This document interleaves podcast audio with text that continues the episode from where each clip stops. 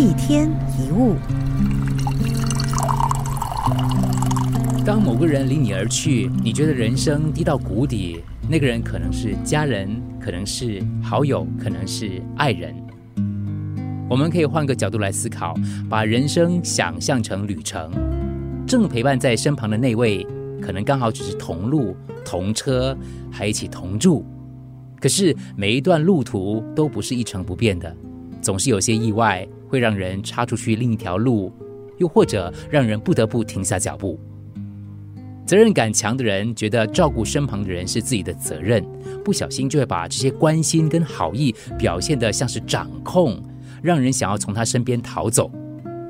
也有人因为某个人的离去而自责，是自己没有做好，能力不足。要记得，别人的人生不该是我们的责任。每个人都有自己的旅程，只是刚好某一段路我们一起相伴，随时很可能在下一个路口分道扬镳。同行的时候可以相互扶持，万一有了什么闪失，其实不全然是任何一个人的错误跟责任。人跟人的缘分，没有人说得准，没有什么天经地义，没有什么天长地久，没有什么标准可言。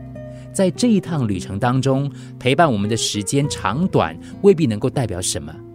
陪你一个月、半年、一年、十年，或者是三十年、五十年的人，都有它的意义。有些人在几十年之后分开，才发觉原来是一种解脱；有些人相处了一年半载，却留下刻骨铭心。身边的人陪伴我们走多久多远的路，未必是最重要的。只要能够留着美好温暖的回忆，那就是值得的。当那些亲爱的人离开，不要只记得错综复杂的恩怨情仇，只要想着你们之间单纯的难得缘分。